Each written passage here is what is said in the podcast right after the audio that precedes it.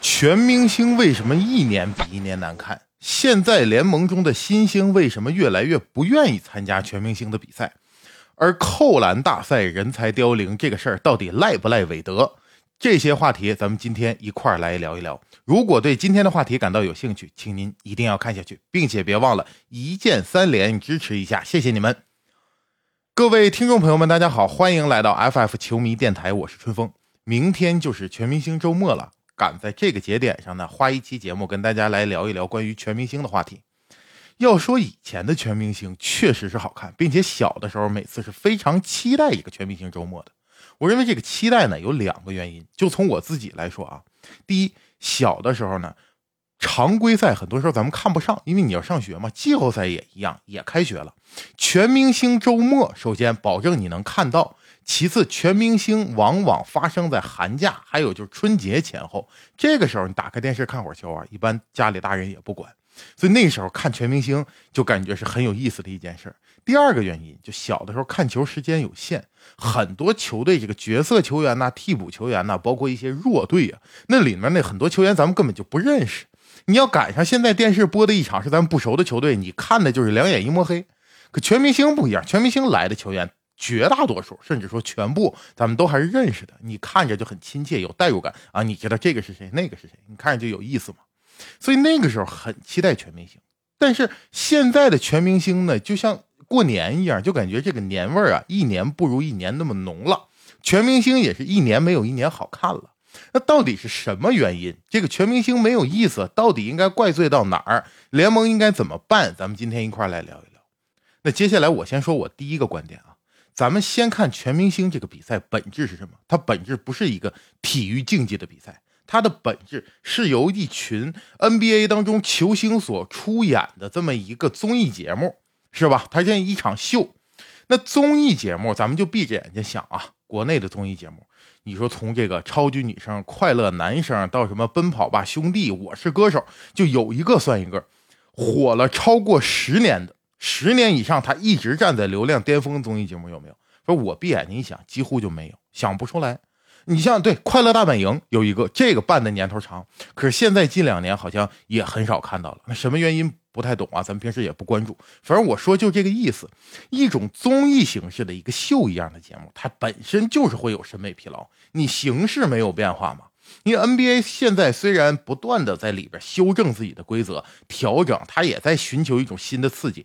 可无论怎么说，就这点事儿，新秀打新秀，明星打明星，三分球大赛、技巧大赛、扣篮大赛，就这么点活儿。你打来打去，人慢慢看的就审美疲劳了。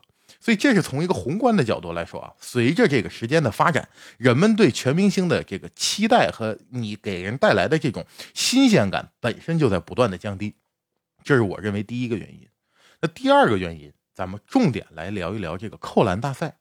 如果说全明星的正赛是这个一道晚宴上的一个主菜，那现在这扣篮大赛就属于是点睛之笔，因为它好看呐，呃，视觉的刺激、感官刺激、创意是吧？玩的能特别花，所以人们比较期待这扣篮大赛。相比于那个三分大赛和技巧大赛，扣篮大赛肯定更有意思。可是扣篮大赛本质上玩的就是创意。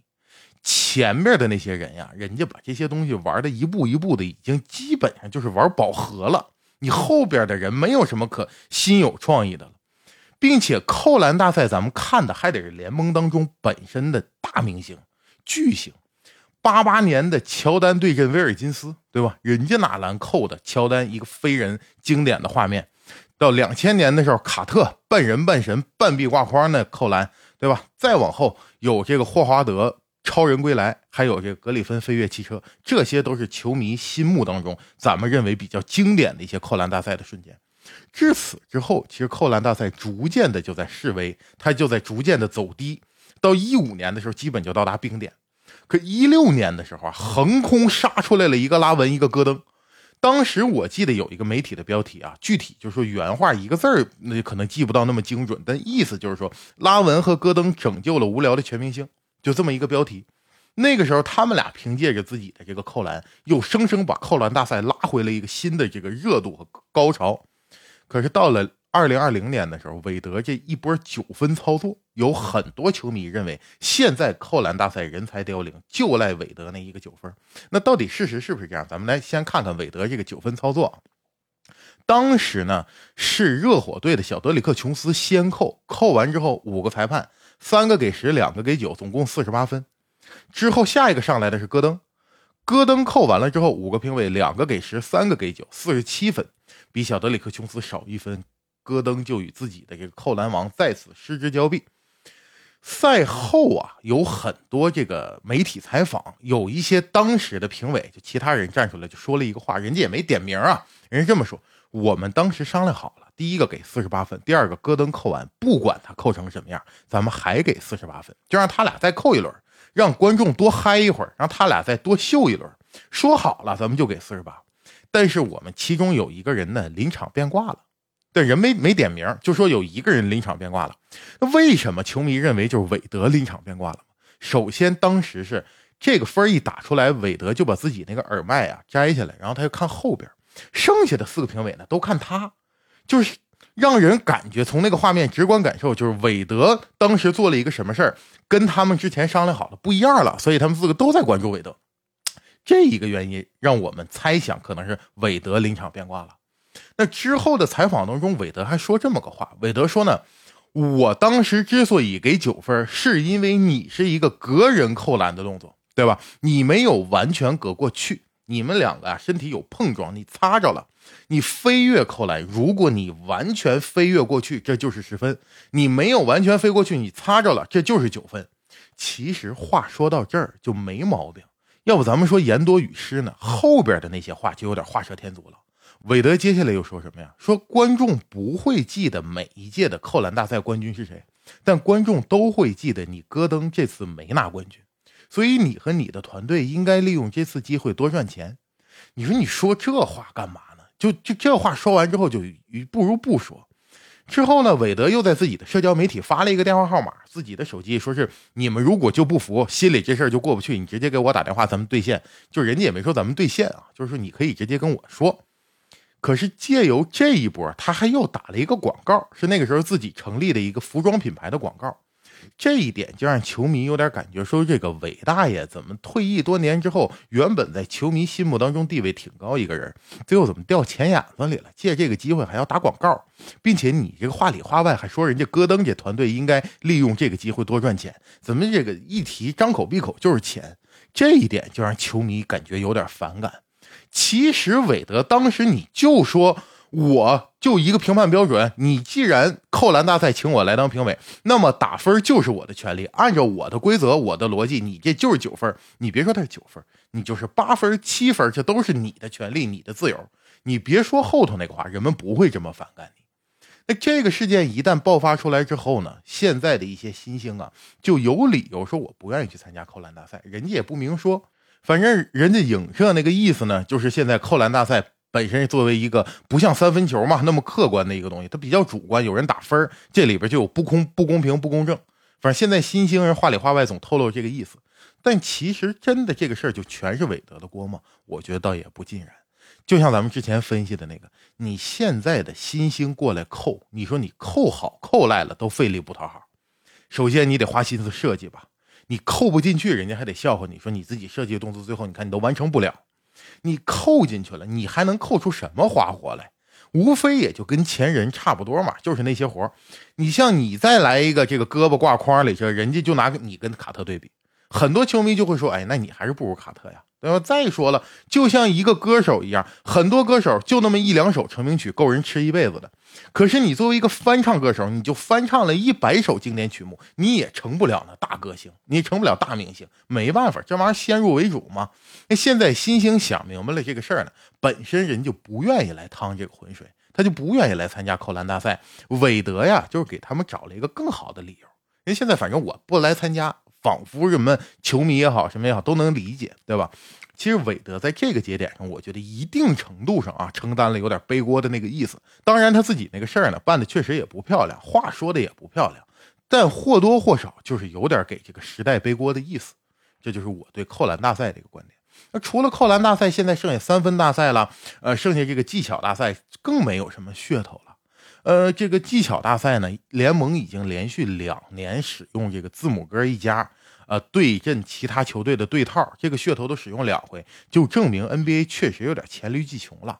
字母哥，字母哥的哥，字母哥的弟，反正每年就把他们仨搬过来，这就证明现在联盟也知道比赛不好看，怎么办呢？硬炒噱头。于是咱们就来说说第三点，球迷可能会说了，为什么要专注一个什么技巧大赛、扣篮大赛？全明星最重要的正菜、主菜还是这个明星跟明星的对抗嘛？全明星正赛。那为什么我们不在这个正赛上下功夫呢？这就得说到咱们球迷现在老说，当今的 NBA 这联盟的球没有过去的好看了。其实这是有一定道理的。也不见得是过去的球员一定比现在的厉害，但是从观赏性上来讲，它有这么个逻辑，这是我个人观点啊，我说出来大家听一听。现在的球星啊，越来越像是这个工业时代下标准化的产品，就比如说塔图姆吧，对吧？魔球时代下的产物。你说人家作为一个球员，我用更高效的手段得分这件事本身无可厚非。咱就别说塔图姆了，就詹姆斯现在随着年迈了，冲不进去了，大量的出手三分，他不也打魔球吗？这就是一个时代的趋势。球星本身没有问题，可是这样的产物对比过去，咱们就说四大分位时代，麦迪、卡特、艾弗森、科比，是吧？人家那是百花齐放。他们聚集在全明星的时候，那咱们才是看神仙打架呢。因为你常规赛也好，季后赛也好，你看不到他们在一块玩。其中最经典的一个呢，就是世界名画嘛，艾弗森跟科比的那个在第四节落后，最后一分翻盘的那一场比赛。全明星里面，艾弗森有一个球，你以为他要上，但是发现不对，他其实要传，他这一下子把自己队友都晃起来，晃起来之后呢，发现他只是传给了自己，最后还是自己得分了。电光火石之间，反转再反转，那球打得多花呀！那球打得好看呢。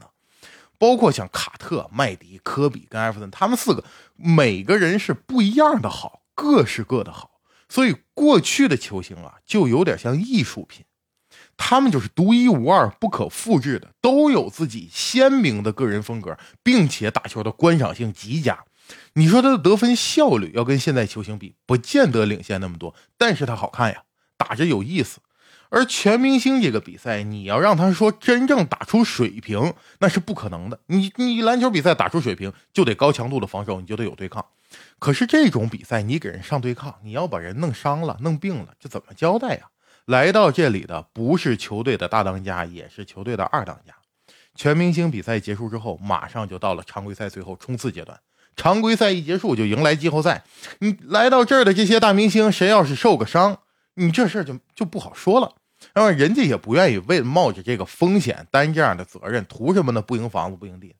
那你没有防守强度，你进攻就得打的话，就得有观赏性。可是现在这些新星啊，新的球星，他越来越有一种标准化的感觉，就像是联盟，我要的就是你没有个性，你最好到哪个球队去都能适配。现在整个 NBA 就是一个大的机器，你在里边就是一个小零件，非常标准。给你放在这儿你能转，放在那儿也能转。你必须是一个没有那么鲜明个性的这么一个一个小零件。你不像过去了，呃，每个人都是一个发动机，这发动机每个跟每个特性都不一样。所以也是因为这个原因，我认为目前正赛你在低防守强度下，你也看不到像过去那种全明星那个级别那么秀的表演。那最后咱们就说回来今年吧。今年的全明星，我个人做一个判断，我认为也不会很精彩的。就像说这扣篮大赛吧，比如说一开始大家比较期待的这个夏普，夏普现在还临时决定退赛了。现在剩下的这几位呢，你说他能扣不能扣？能扣，可能除了那墨菲吧。就剩下的有很多人都列出了一些数据，包括这西姆斯，尼克斯队这个，说是他是联盟中体色摸高的最高的这个记录。确实，可能他的身体天赋很炸裂，他也能扣，可是他不是明星啊。这是最关键的，全明星，全明星，你腕儿不够。就说咱说你确实能扣，可是你能引起那个反应，就是球迷的关注程度都会差点意思的。而到了正赛这一块呢，现在也有很多球星呢，因为伤病不上场，包括像詹库杜这一波的，就这个年龄这这一代的老将，你像库里、杜兰特本身就带着伤，老詹前两天还因为自己脚踝的伤病呢，又休息了几场，所以现在。新星也没有那么有个性鲜明的，老的伤的伤，病的病，想休养的想休养。所以今年的全明星，我分析下来呢，也不要抱有太高的期待。可是这就是球迷现在咱们作为球迷就跟 NBA 的态度是一样的，全明星这个比赛就是食之无味，弃之可惜。你说你说了人家半天，那你看不看呢？啊，还得看，是吧？就是咱们说再难看了，你到时候人家开打了，你还得打开电视看一眼，瞅一眼。所以呢，咱们也就是抱怨两句。我在这儿跟大家分享分享我的观点，说的对了，说的不对了，这仅是我个人的观点。您也提出来您的观点，咱们在评论区一块来聊一聊。在评论区当中啊，我想提两个问题。第一，如果你是亚当肖华，你能不能想出来什么点子来拯救现在的全明星？如果你说我没那么大能耐，咱就是一个球迷，就像我吧，我反正想不出来，对吧？那也行，咱们来聊一聊，在你心目当中最精彩的全明星是哪一年、哪一届、哪一个瞬间？那今天的节目就跟大家聊到这里，下期节目我们不见不散。